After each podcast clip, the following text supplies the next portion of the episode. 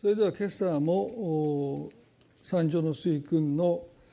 箇所マタイの五章の五節から今日はお話をしたいと思います。マタイの五章の五節。柔和なものは幸いです。その人たちは地を受け継ぐからです。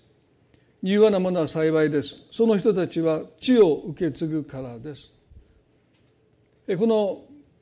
幸いの学びの中で最初にですね、まあ、心の貧しいものは幸いですという箇所を取り上げました。でこの貧しさとは他者の犠牲によってしか生きていけない、まあ、物乞いをする貧しさだということをお話をしました。それはまさにイエス・キリストの犠牲によらなければ自分は救われないんだと。その貧しさを持っている人は幸いだと聖書が教えます。そして悲しいものは幸いというこの悲しみとは失われている自分に対して神様がどれほど悲しんでくださっているのか、まあ、その悲しみに触れるということです。どれだけ私という存在を神が失う時に深く悲しまれるのかというその悲しみに触れない限り私たちは自分の存在の大きさをおそらく知ることはないと思いますね。まあ、ですから、まあ、そういう悲しみに触れる人は幸いだとおっしゃった。で今日はこの柔和なものということですけれども、まあ、この柔和なものというこの柔和さっていうのは日本語であんまり私普段の会話で使わないと思うんですね。どうでしょうか皆さん普段この柔和なあなた柔和な人ねなんてねあんまりこう普段の会話で柔和ってことは使わないですよね。ですから、まあ、なんとなくこの聖書の中だけの言葉になってるんですけど、えまずこのイエスが幸いだとおっしゃった柔和柔和さというものを、まあ、定義する前によく混同されるすごく似てるんだけどやっぱり違う言葉としてまず一つは優しさっていうのがありますね。ですから柔和な人は必ず優しいんですよ。柔和な人で意地悪な人はいないと思います。あなたね意地悪やけどでも柔和な人ね。そういう人いないんですね、まあ、柔和な人はもう総じてもう優しいですね。でもイコールじゃないんです。柔和な人イコール優しさではありません。柔和さというものが優しさを含んではいますけれども、まあ、イコールじゃないですね。また次によく間違われるの、まあ、類似しているのは、まあ、謙遜ですよね、イエスもご自身のことを私は柔和でへり下っているとおっしゃったのでこの柔和さと謙遜というものも、まあ、時々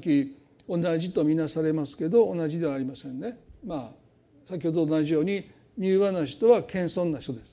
ね、私まで柔和で高ぶった人会ったことないですね。この人はものすごい高ぶってるけど、まあ、でも柔和な人だそれいないです。ね、柔和な人はみんなへり下ってる。ですから私は心優しくあるいは柔和でへり下っているというそこに矛盾がないんですよね。でもイコールではないということですね。ですから柔和な人は謙遜なんだけどイコールではないですね。まあそしたら柔和さっていうのはどういうものなのかっていうのはまあ大体聖書を読むときにその言葉が最初に使われた文脈どういう文脈の中でそういう言葉が出てきたのかっていうのをまあ見るのが一番いいと思うんですけどそれは民数記の12章にモーセに対してその柔和という言葉が使われているということです。ですからモーセという人はとっても柔和な人であった、まあ、40歳の時のモーセはね、まあ、全然柔和じゃないですよね。まあまだパロの娘と呼ばれてた時に同胞のヘブル人がエジプト人に打ち叩かれているのを見て彼は周りを見渡して誰もいないのを確認した上でもうためらいもなくエジプト人を殺しましたよね。でこういう人は柔和ではないですよ。ねで打ち叩かれているヘブル人がね自分を守るために相手に何か危害を加えて殺してしまったら過剰防止ですよね。まあ、過剰にまあ、正当防衛過剰に防止したということで、まあ、殺してしまうことがあっても、まあ、でもそれは自分を守るために、まあ、相手を叩いたり撃ったりして、まあ、叩いた居所が悪くて場所が悪くて相手が亡くなるということがあるかもしれない。でモーセはですね関係ないですからね。それを見てまあ同胞は同胞なんですけど別に自分が戦えてるわけじゃないのに、まあ、行って、まあ、エジプト人を殺したという人でしたから、まあ、ニューバサとはもうかけ離れた人。でも40年間彼はミリアンの地で羊を飼いながら、ね、本当にニューバサというものを彼はこう培っていったんですよね。もちろん精霊の実としても乳和っていうのはあるんですけどですから精霊が私たちの中に働いて生み出した一つの品性として乳和さというものがあります。でそれはどういうものかというのはですねこの民主主義の十二章の中でどのような文脈でモーセが乳和であったと聖書が語るのかということを見る時ですねあ乳和さってそういうもんなんだということを私たちは理解できると思うんですけどもまずこの民主主義の十二章の前に十一章で何が起こったかといいますとエジプトを出た民がもうマナに飽きてしまった、まあ、マナというのは神様が毎朝このパンのようなものをアラの旅をするこのイスラエルのために備えてくださった、まあ、食べ物ですよね。でそれはほんのり甘いって書いてるんですね。ですから味気のないもうあの昔よくね僕たちが子供の頃乾パンみたいなのありましたね。硬いもう乾パンを。まあ僕は食べてないですよ。もうちょっと私の世代の上の人は食べてられた方もいると思うんですけど僕たちは非常食としてこういうものがありますよって言って1年に1回ぐらい食べるだけでしたからいや私毎日食べてたっていう人おられるかも分かりませんけど、まあ、私そこまでまだ年齢で言ってないんで、まあ、こういうものであの戦争時代に食べてましたっていうので食べた記憶がありますけどまあ美味しくないですよね。でもマナーは基本にほんのり甘いって書いてましたから、まあ、食べ物としてはですねそんな味気ないものではなかったんですけど、まあ、それを毎日毎日食べていることでも彼らはですね、まあ、ついに文句を言い始めましたですね。えー、この民主主義の十一章の、えー、ところにですね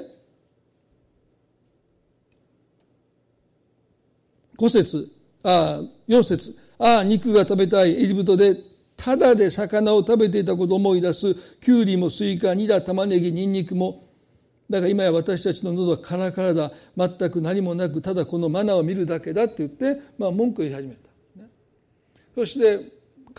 その、まあ、不平とか不満というのは拡散しますからね。まあ、一人が言い始めると、まあ、私もそう思う。もう毎日毎日こんなマナばっかりって言ってそれがどんどんどんどん広がっていってまあ、男だけで60万いたと書いてますから、まあ、推定200万の民が、まあ、食べ物のことで、ね、モーセに文句言い始めた。皆さんこの食事のことで例えばご主人からあるいは奥さんから子供から文句言われたら腹立ちますよね。200万の人がですねもうこんなの毎日毎日食べてられないもうね肉が食べたいきゅうりが食べたいスイカが食べたいニラが食べたいって玉ねぎ食べたいって言い始めたね、モーセは非常に困ったわけですよね。別に彼の責任じゃないんですよ。彼が神様に、ね、そのマナをくださいって言ったわけではなくて神様がそうやって彼らを養ってくださったね。でその時に、まあ、今今日先ほどもしました民主主義の十二章ですよね一節でこう書いてますね。その時と書いてます。どういう時なのかというとモーセが不当に訴えられて非難されているその時ミリアムとアロンはモーセが妻としてクシュ人の女のことで彼を非難したモーセがクシュ人の女を妻としていたからであると書いてます。まあ、その時モーセが民から訴えられて非難されてるその時に姉のミリアムと兄のアロンはモーセが妻として迎えたクシュ人というのはですね、まあ、英語の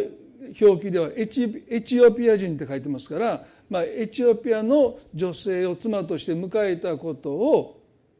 非難し始めた。なんでこの時なんでしょうか。もっと前に、ね、結婚する時にその結婚反対だって言えばいいのにもう結婚した後それもモーセが民から訴えられて非難されているその時にここぞとばかりね、今まで黙ってたのに今まで文句言わなかったのにその妻のことでモーセを非難した。まあ、聖書の学者たちはモーセが40歳でエジプトから逃げてミディアンの地でミディアンの妻子の娘ティポラと結婚したことその人物と同じ人物ではないということを聖書が、まあ、ほとんどの聖書学者はそのように考えてます私もそうじゃないと思いますね。まあそのいきさつってもよくわからないんですけど少なくてもエチオピア人の妻をモーセが得たことで、まあ、姉と兄がですね文句言い始めた。でも彼らが本当に言いたかったことはその次2節ですね。彼らは言った。主はただモーセとだけ話されるのか我々とも話されな話されたのではないか主はこれを聞かれたとあります。彼らはねク主人の女性を妻としてモーセが迎えたことを非難したんだけどでも言いたかったらここですね。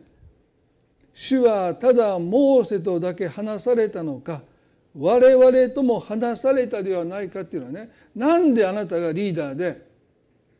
私たちはリーダーじゃないんだっていうことをここで姉と兄は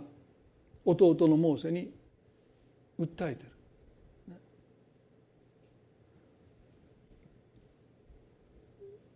なんでいつもあなたばっかりがリーダーとしての務めをして私たちも神様の声を聞いたではないかって言ってまあそのモーセの立場を羨んでる欲してる妬んでるんですね。このミリアムというのはモーセのお姉さんですけどまあこういうことをね少し考えると、まあ、多分彼女はずっと心の中でモーセが自分にとっては小さな弟のような存在ですね。モーセが成人したって、まあ、この時もモーセ80ですからね。でもそんなの関係ないですよね。もうね大きなお姉ちゃんからするとモーセは多分ずっと小さな弟のままだったんじゃないかな。でなんであんたがリーダーとして私じゃなくてあなたがリーダーとしてこのためを導いていくんだということに対してまあミリアムが不平を言ってる。皆さんねモーセが生まれた時にファラオはあまりにもヘブル人がその数が増えたので助産婦に命じてこう言いましたね。もし取り上げた赤ちゃんが男の子ならばナイル川に投げて殺さなければならないと言いました。でも神様を恐れるヘブ人の助産婦たちは取り上げた赤ちゃんが男の子でもナイル川に投げ込まないで母親に渡しました。でその中の一人がモーセですよ。彼女たちはファラオを恐れないで神を恐れて取り上げた赤ちゃんが男の子でも生かしておいた。ですから私たちがこの国の権威とか指導者に従う一つの線はですね神に背くっていうことに関して私たちは人間の権威に従うべきじゃ盲目的に従うべきじゃないですよね。これ明らかに神様の教え神様の考えに反することであるならば私たちはこの人の権威に対してまあノーって言わないといけない。彼女たちは生かしておいた。その中にモーセがいたということを知る由はありませんね。ですから本当に私たちの人生の中で神に従う時にその結果として何を神がなさるかということはおそらく私たちは知らないまま地上での生涯を得ることが多いんじゃないかな。この助産婦たちもまさかまさか自分たちが取り上げたその赤ちゃんがやがてこの国の、ね、解放者自分たちの解放者となって200万の民をエジプトの地から連れ出してくれる人になるとは、まあ、夢にも思わなかったんでしょう。まあ、そして母にモーセの母に託されたんですけどもまあ泣き声がどんどんどんどん大きくなってきてもう隠しきれないと思ってモーセのお母さんはパピルスの籠にモーセを入れてそしてナイル川に投げ込むことをしないでナイル川の川岸の足の茂みの中に置いたと書いてますですからモーセの母さんも神に従ったんですね。自分はもう隠しきれなくなったけどナイル川に投げ込むことはしないでこの子を生かしてくれる人に見つけてほしいという願いを込めて祈りを込めてまあ川岸の足の茂みに、ま、隠したんでしょう。そしてこの出エジプト記の2章の4節にこう書いてますよね。その子の姉はその子がどうなるかと思って隠れ離れたところに立っていたと書いてます。その子の姉はっていうのはミリアムですよね。ですから小学生ぐらいの年齢じゃないと思いますね。小学生ぐらいの女の子がそんなことしないと思いますのでもう少し大きくなっていたと思います。そして母親が置いたそのパピルスの籠の中にいる弟がどうなるのかを、まあ、遠く離れて様子を伺っていた、まあ、祈っていたのかもしれないですね。神様はどうか良い人に見つけられて弟が生きながらえますようにっていうふうに、まあ、祈ってたのかもしれない。すると最も見つけられたら困るファラオの娘が水浴のために水溜めにやってきたわけでしょ。そしてその鳴き声をに気づいて使いのものに取ってこさせて、まあ、その籠を開くと、まあ、この出エジプト記の2章の中にそのことが書いてますね。6節でそれを開けてみると子供がいた。なんとそれは男の子で泣いていた。彼女はその子をかわいそうに思い言った。これはヘブル人の子供ですと言いました。まあおそらく色が少しヘブル人の人はエジプト人よりも濃かったので、まあ、あるいはその顔つきを見てももう少し中東の人の顔つきをしているので、まあ、一目見たら分かるんでしょうね。ですからこれはヘブ人の子だって彼女は思った。でもそこでかわいそうに思ったと書いてますね。で多分それは何て言うかなもうそれがエジプト人だろうがヘブル人だろうがまあカゴに男の子が入れられて泣いてるのを見て、まあ、かわいそうに思わない人はいないでしょうね。ですからかわいそうに思った。まあ聖書はそこまでしか書いてません、ね、かわいそうに思った。でもその次に何て書いてるかというとその子の姉はファラオの娘に言った。私が行ってあなた様にヘブル人の中から乳母を一人呼んでまいりましょうか。あなた様に代わってその子に父を飲ませるためにとミリアムが駆け寄ってそのことを話します皆さんこれはねまあ彼女がそんなに若い少し上のお姉さんというよりはまあこういうことを起点を聞かせて訴えてるわけですからある程度年齢が離れていたと思われますね。でここで彼女が言ったことはですねファローは男の子ならナイル川に投げ込んで殺さなければならないと言ってるのに生かす提案をしてる馬を見つけてきてあなたに代わってお乳を与えてくれる人を私が探してきますってこれ私たちさっと読んでしまいますけどこれはファラオの命令に明らかに逆らう一つの提案を彼女はするわけですよね。殺せという王に対してお乳をくれる人を私が探してきますからっていうんです。でファラオの娘がモーセを見てかわいそうに思ったでも聖書はこのかわいそうに思ったというこの感情をミリアムは知る由がありませんねまあ、聖書はそうやって書いてるから私たちはあその時そんなに思ったんだっていうには分かりますけどその場にいたミリアムはですね彼女が何を思い、ね、あヘブル人の男の子だって言ったのかは分からないわけですよね。その中でお乳をこの子にくれる人を私が探してきますというこの提案はですねまあ命がけだったんじゃないかな、ね、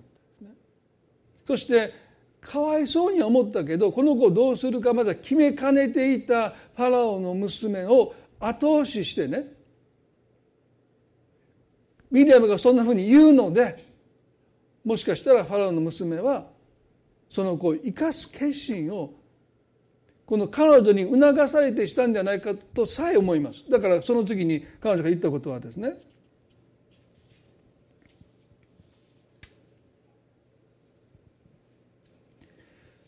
9節でこの子を連れて行き私に代わって父を飲ませてください。私が賃金を払いましょうと。言いました、この子を連れて行き私に代わって父を飲ませてください。私が賃金を払いましょうにとモーセを生かす決心をします。ですからミリアムからすると自分が弟の命を救ったとさえもしかしたら思ったかもしれない。あそこでミリアムがそんなふうに乳母を探してきましょうかって言わなければファローの娘は使いの者に命じてモーセをナイル川に投げ込んだかもしれない。そうじゃなかったかもしれませんけど。ですからおそらくこのミリアムお姉さんは、まあ、かなり年齢差があってモーセがもう命の危険にさらされた時に自分の命を顧みずにファローの娘のところに近づいていってそんな提案をしてそして我が子を取り戻したわけでしょ？母のもとにその子を連れ帰るんですそれもファラオの娘の私が命じてその子を生かし賃金を払うとまでそれもモーセの母からしたら考えられないことですよね。ファラの娘に見つかってその子がその娘がモーセを生かしてそしてお金まで払ってくれる、まあ、そんなふうにして弟を連れ帰った時に母はどんなに喜んだことでしょうね。ですからミリアムもそのことを誇らしく思ったに違いないですね。私が弟を救ったでそういう思いが多分ずっとあったんでしょうね。ですからモーセが8人になってもこの大きなお姉さんは、ね、誰まあどこまで思ったか分かりませんけどまあなんか弟が偉そうにしてる。まあもう別に偉そうにしてないんだけど、まあ、リーダーずらしてもう自分のことはあんまり頼らないでそしてもう民を導いているのを見て、まあ、寂しく思ったんでしょうかね。頼ってほしかったんでしょうか。よくわからないんだけどモーセが最も民から理不尽な訴え非難されて弱ってる時にここぞとばかりに彼女は「あなた一人がどうしてリーダーなんでしょうか」私たちも神の声を聞いたでありませんかって言ってその立場を求めた皆さんね一番したあかんことですよねこれは。本来ならばミリアムとアロンはモーセの側に立ってモーセを擁護して弁護して味方になるべき時にここぞとばかりにね前から思ってたけどちょっと言わせてもらう。皆さんそういう人ともう信頼関係回復しないでしょ。理不尽なことで罵声浴びせられてボロクソ言われて落ち込んでる時にここぞとばかりに弱ってるねもう元気やったら言われへんからもうちょっと言わせてもらうけどってついでにって言ってね。そしてもうまたねもうな要は主人の妻っていうことに対しては多少文句言えるんだけどこの後のねあなたがリーダーであることに対して誰があなたをリーダーにしたんだってね私たちもリーダーにじゃないないのかって、まあ、そんなことをねえー、まあ訴えてる、ね、非難してる。モーセは相当答えたと思いますね。身内からも非難された、ね、普通弁護して擁護して励ましてくれるその身内からも非難されて、まあ、彼非常に傷ついたんでしょう、ね、この後神様はそれを聞い取られたって。民数記の十二章の4節から9節までを読んでかさればですね。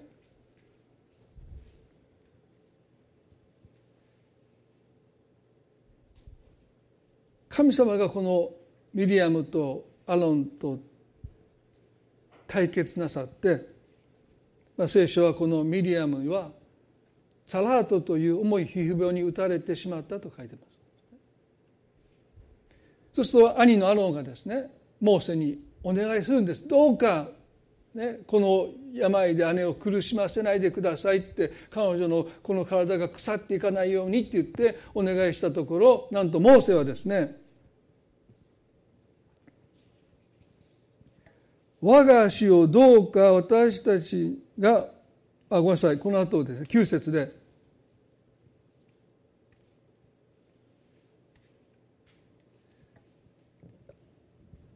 12章の13ですね。民数記の12の13で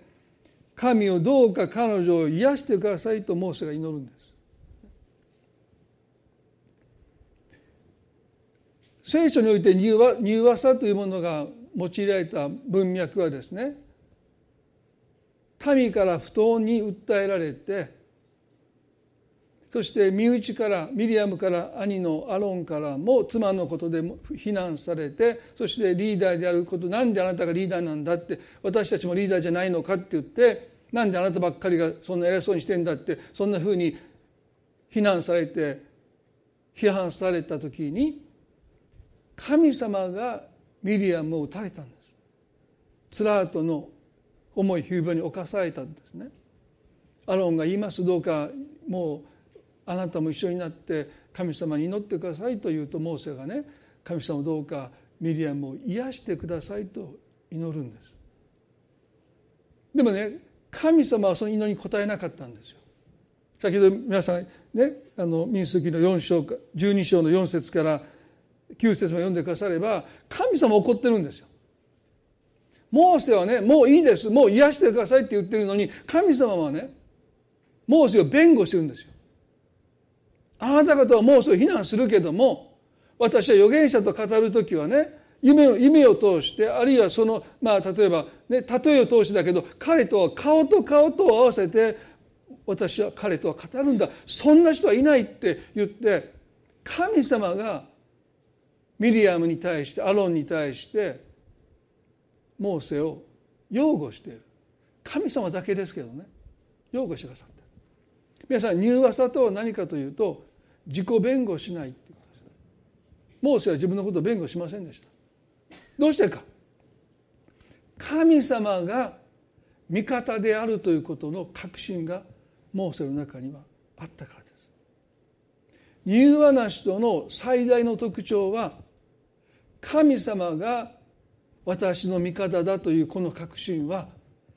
200万の民が非難されようが自分のお姉さんお兄さんから非難されようが神様だけは私の味方でいてくださるというこの確信を持ってる人。だから優しいんですよ。柔和なんですよ。でもその中にある強さとは何かというとこの確信なんですよ。たとえ私の中に、ね、彼は主人の女性を妻に迎えたということは、まあ、このヘブル人たちからすると、まあ、ルール違反なのかもしれない。だから非難されてもその点に関してはモーセは言い訳できなかったかもしれない。でもね彼は全く自己弁護しなかった、ね、それは自分に非があるっていうふうに思ってるからではなくて神様が私を弁護してくださる。神様は私の味方でいてくださるという確信を彼は失わなかった、ね、皆さん第一ペトロのごめんなさい第二ペトロの2の23にこう書いてますね。イエス様のことですけれども罵られても罵り返さず苦しめられても脅すことをせず正しく裁かれる方にお任せになったということが書いてある。これが柔和さなんですね。自己弁護なさらなかった。神様だけは分かっていてくださる。神様だけは私の味方でいてくださるんだという確信を持っている。これが柔和さの中の一つの強さなんだろうというふうに思います。イエス様の中にこの柔和さがどのように表されたのかということはこの方が捉えられた時のお姿の中に私たちは見ることができるんじゃないかな。ね、皆さんマタイの26章を少し開いていただけますか？あの有名なイエスが群衆に取られた箇所ですけれどもマタイの26章ですね。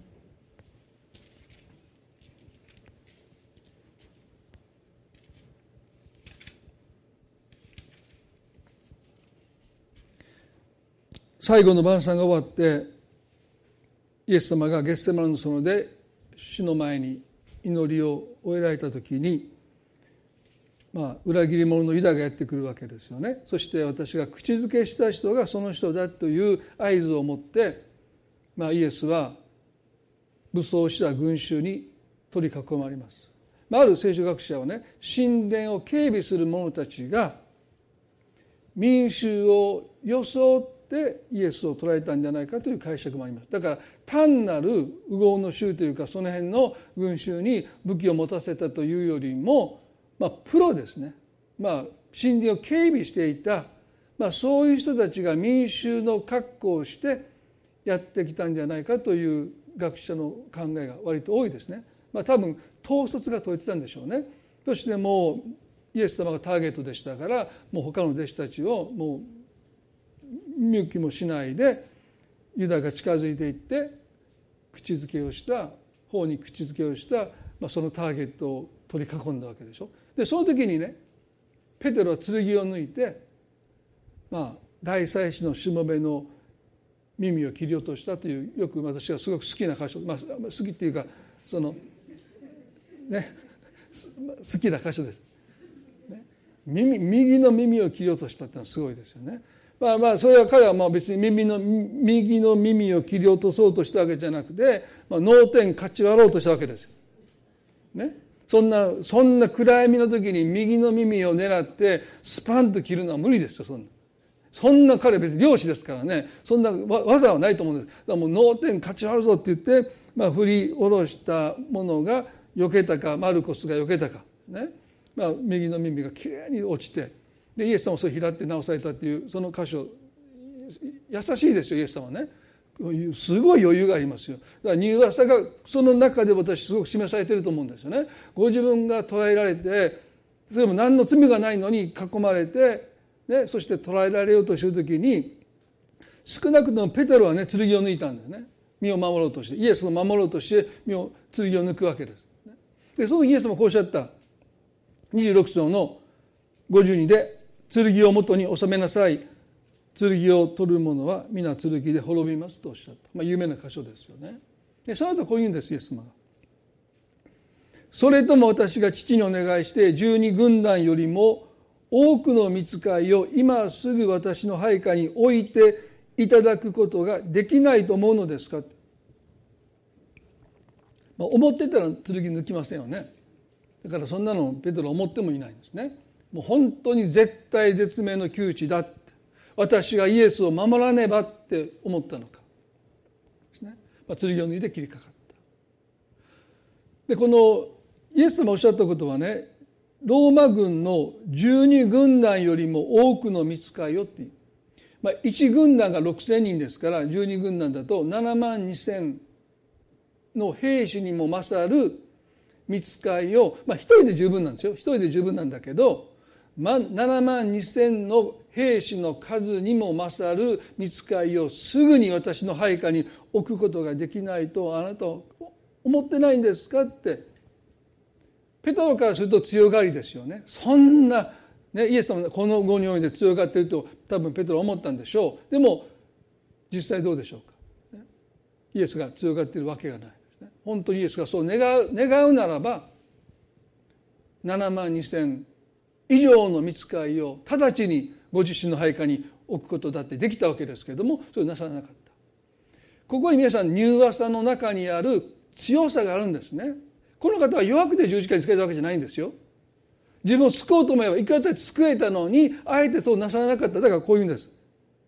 それではこうならなければならないと書いてある聖書がどのようにして成就するのでしょうか？もし私が見つかりに命じて私をこの窮地から救い出したとするならば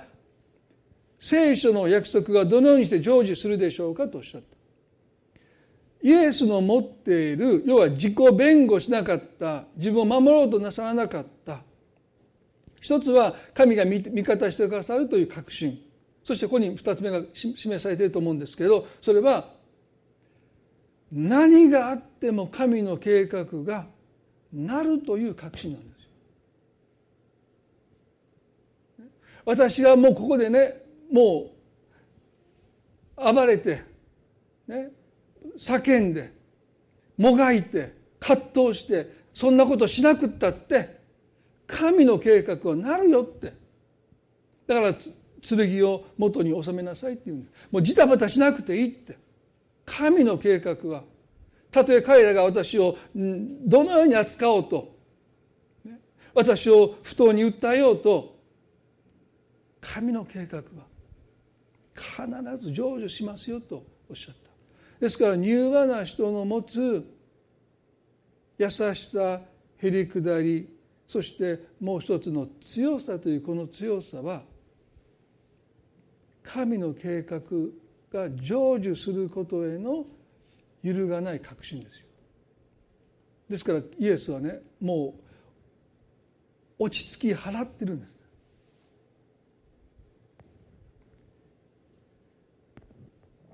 皆さんここで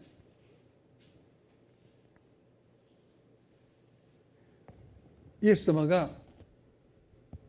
十字架の死に至るまで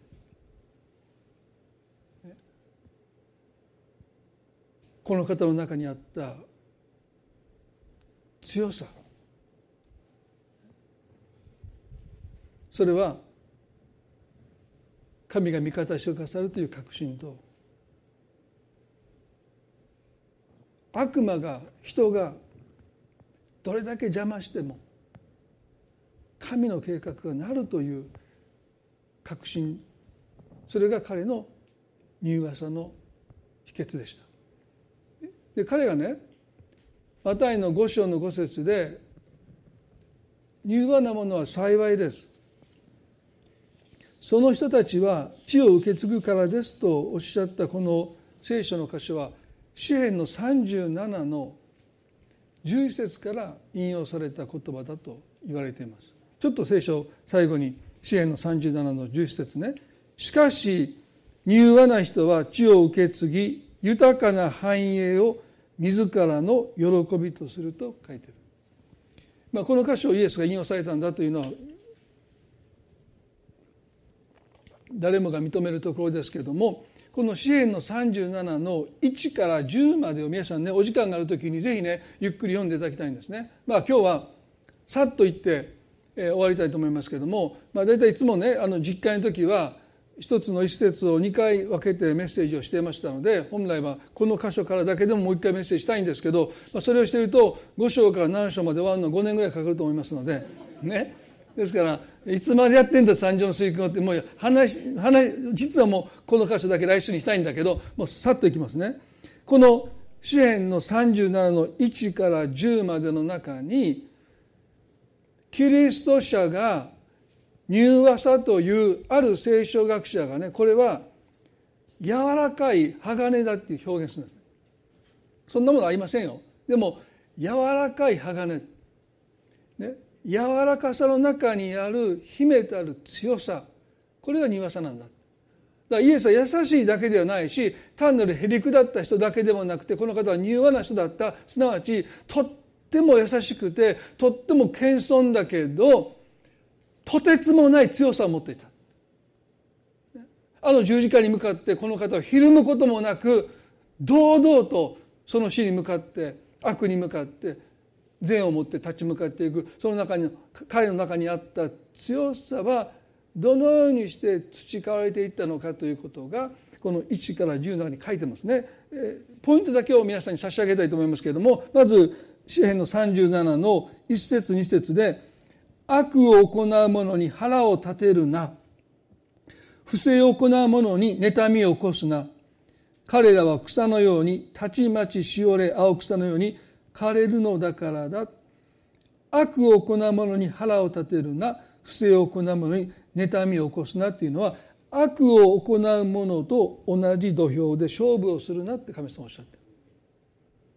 悪にも悪に対して悪を持って報いるな。善を持って打ち勝てということはそういうことですよね。同じ土俵で悪と戦うな柔和な人は、ね、同じレベルで戦わないんですよ。まあ、よく子供の時お前の母ちゃんとかってよくこうね、まあ、言いませんけど言われたらもう言い返してましたよね。お前の母ちゃんもやってもうお母ちゃんを出しに罵り合いをしましたよね。まあその時お父さん出てこないんですけどね。お前の母ちゃんね。まああのまあそうまあ言います、まあ、よく言いましたよね。延々と僕も言ってました。あのお前の母ちゃんお前の母ちゃんもや。お前の母ちゃんもほんまアホな喧嘩ですけどね。まあそう同じレベルですよそれね。まあでも神様はね同じ土俵で戦うな。だから柔和な人は絶対同じ土俵では戦わない、ね、悪に対して善を持って戦う。憎しみに対して愛を持って戦っていくということでしょ？二つ目に三節で「主に信頼し善を行い地に住み誠実を養え」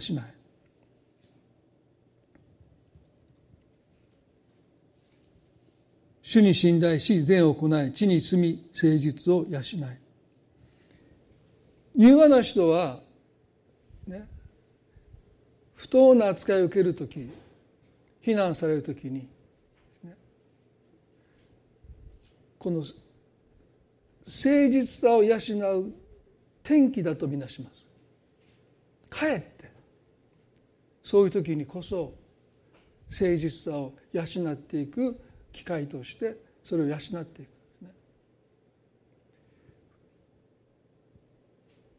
4節で「主を自らの喜びとせよ主はあなたの心の願いを叶えてくださる」とあります。ですから柔和な人はいつも主を喜びとします。まあこれはもう柔和な人のもう特徴だと思いますよね。主を喜びとしていく。そうせよ主はあなたの心の願いを叶えてくださる。自分で自分の願いを叶えるんではなくて主を喜びとするならば主は喜んで私たちの心の願いを叶えてくださるだから私たちはいつも主を喜びとしていきたいですよね。五節で「あなたの道を主に委ねよ主に信頼せよ主が成し遂げてくださる」とあります。あなたの道を主に委ねよというのはまさに神様の計画が成就することにおいて神様の方法を信頼せよという意味なんです。だから柔和な人はいつも自分の方法ではなくて神様の方法を選び取っていくこと見慣れることをしています。7節で「主の前に静まり耐え忍んで主を待て。その道が栄えている者や悪意を遂げようとする者に腹を立てるな」柔和さを養うためには私たちは主の前に静まって主を待ち望むということを一つの修練訓練としたいですよね。主を待ち望んでるでね。この8節9節10節の中には同じことがもう一度繰り返されている悪に対して腹を立てるなそして9節では「主を待ち望む者彼らが地を受け継ぐからだ。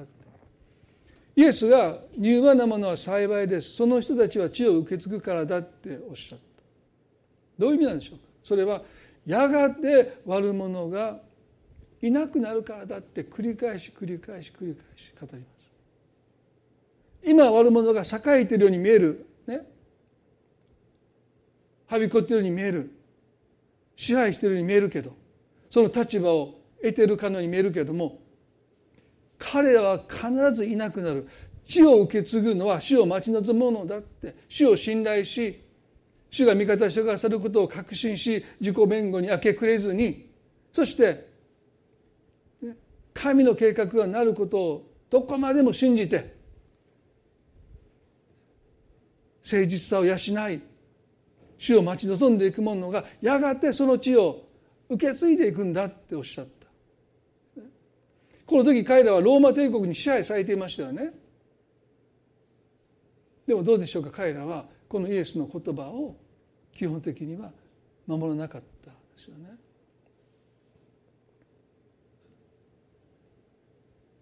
ローマ帝国に戦いを挑んで勝ち目のない戦いを挑んで、ね、滅ぼされていってしまった。主を待ち望む者はその地を受け継いでいくんだ。私を信頼せよって神様が繰り返し語ってくださったにもかかわらず彼らはその言葉に耳を傾けなかったことは非常に残念です。教訓ですよね。ですから私たちはこの約束に立ちたいね。主を待ち望む者はその地を受け継いでいく。どうやったら待ち望むことができるのか。それは私たちの中で柔和さを養い続けていくしかない。悪を行う者と同じ土俵で勝負をしない。そして私たちは困難の中にあってこそ誠実を養っていくことを選び取っていく。そして相手に勝つことを喜びとするんじゃなくて主を喜びとすることをいつも選んでいきたい。そして静まることを主を待ち望んでいきたい。そのことを私たちが一つの修練としてそのことを心を止めていくならばイエスの中にあったそしてモーセの中にあった柔和さという優しさをへりくだりを伴った強さが私たちをどれだけ支えて私たちをどんなことがあっても動じないものにしてくださる。主を待ち望むってことは私たちが動じて私たちがパニックになって私たちが慌てふためいて、そうじゃない。何があっても動かされないものに私たちがなっていくためにもその確信を私たちは深めていきたい。神様が皆さんの味方ですよ。誰が反対しようが神様は皆さんに対して敵対なすことはありません。そして神の計画は必ずなることを、ね、確信してその確信を日々深めていきたい。そんなふうに願います。それでは一言お祈りします。イエス様。柔和なものは幸いです。その人たちは血を受け継ぐからですとあなたはおっしゃいました。神様今世界を見るならばその言葉が虚しくさえ思えてしまういろいろな局面があります。国と国との争いだけじゃなくてもう私たちの生活の中にも本当に柔和なものが虐げられてる。意見を言わない者が自己弁護をしない者が結局は損を被ってる。高慢な者は幸いです。ずるい人は幸いです。悪を行う者は幸いです。不正を行う者は幸いです。その人たちは血を受け継ぐからですとそんなふうにさえ思ってしまう状況がありますけども。あなたは柔和なものは幸いです。その人たちが血を受け継いでいくんだって。神様この約束に私たちをとどまらせてください。同じ土俵で戦いたくなる時があります。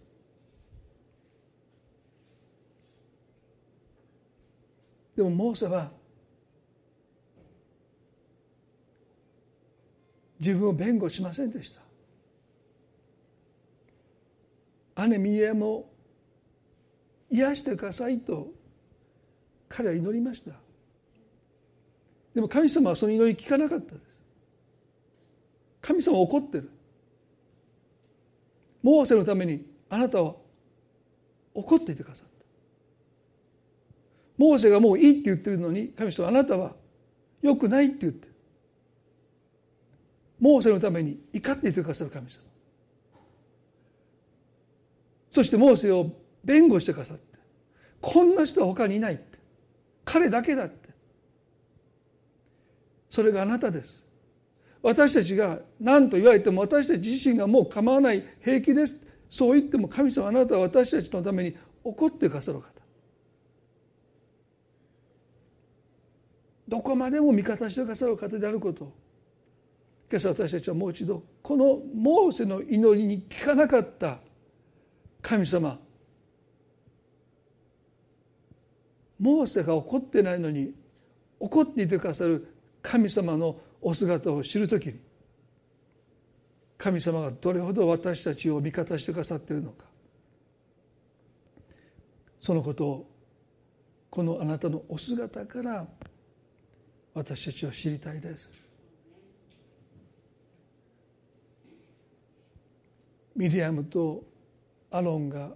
モーセを非難するときに主は聞いておられたとあります神様あなたはその言葉理不尽な言葉根拠のない批判全部聞いててくださってあなただけは怒ってくださる。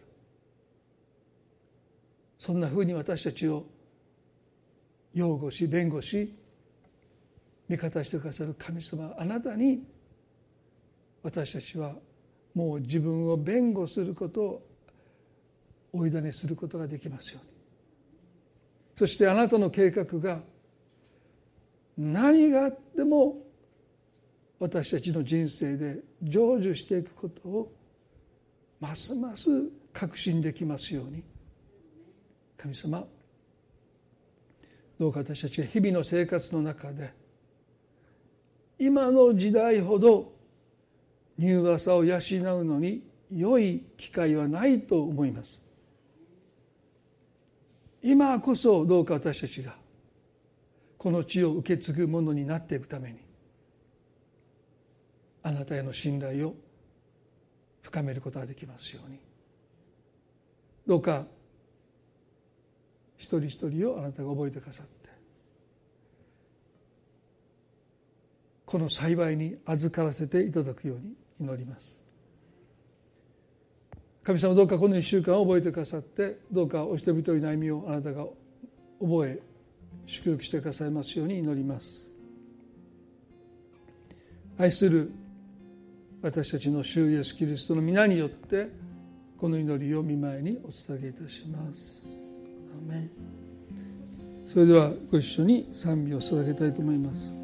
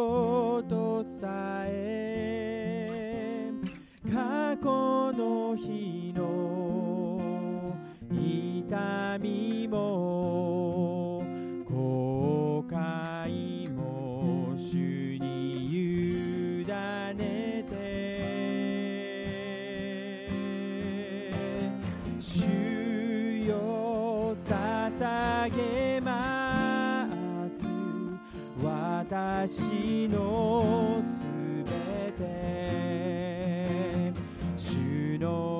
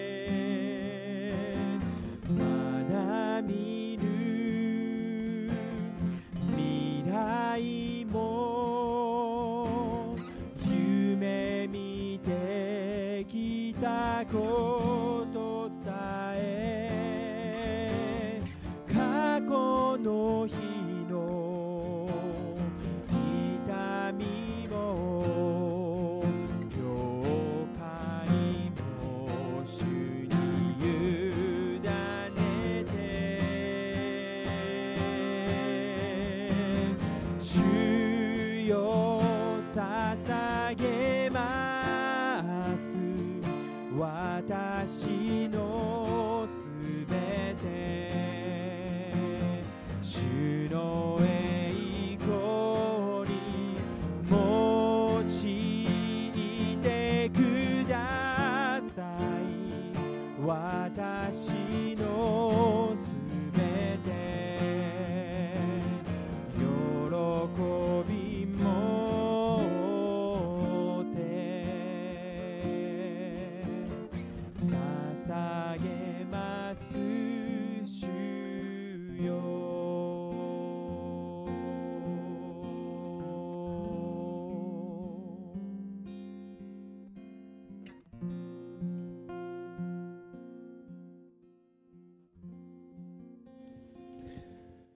このモーセの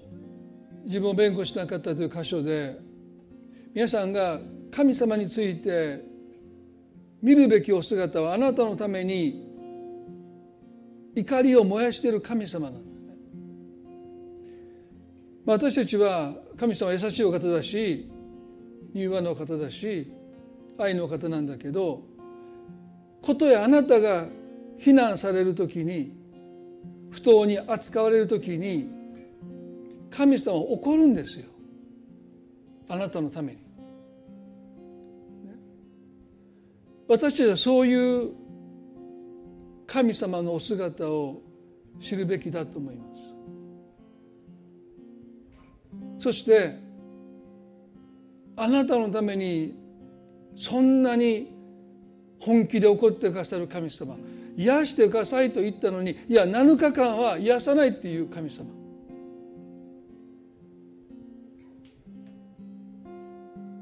その神様のお姿をあなたが見るときにもうあなたはその怒りを神様に預けて自分で自分を弁護することももうその人と戦うことも委ねてこんなにまでも神様は私のために怒っていてくださるな。もうこの方に委ねよう。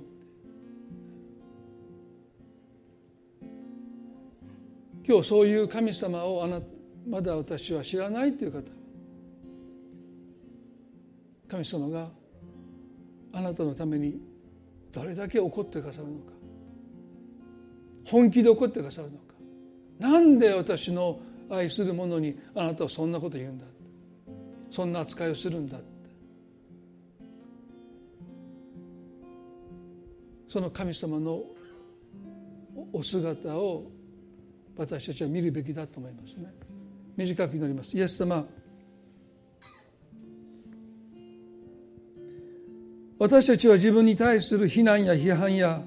蔑みや不当な扱いに対して仕方ないとかどこかもうそれを甘んじてしまう弱さがあります。でも神様あなたはモーセが癒してくださいって祈ってるのに癒さないって。7日間は癒さないってそうおっしゃった。私は怒ってるんだって。あなたのために怒ってるんだ私たちはそんな神様を知るべきだと思います。今日私たちの心の目を開いてくださって。その神様のお姿を見ることができますように。もう自分を弁護するその重荷を苦しみをあなたにもうお委ねすることができますように。神様が私の味方でいてくださることを本当に今日知ることができますように。主を覚えてください。今イエス様の皆によってこの祈りを見舞いにお捧げいたします。もう一度だけこの賛美をご一緒にしてね今日の礼拝終わっていきたいと思います。私のべてを見前に捧げます。すべての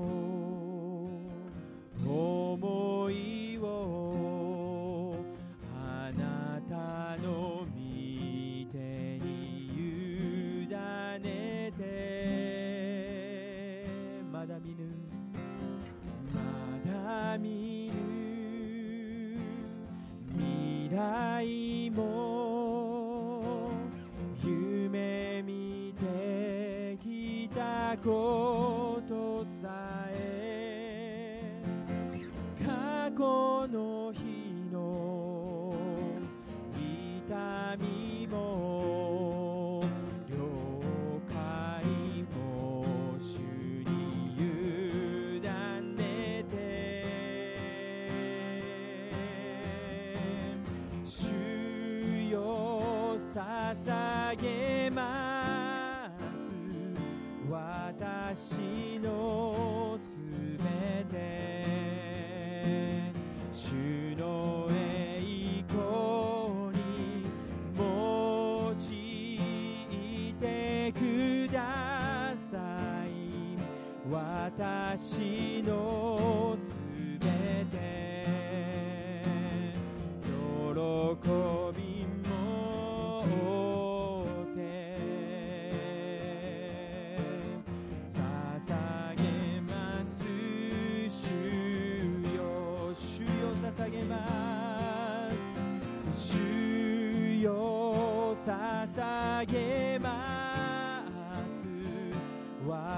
私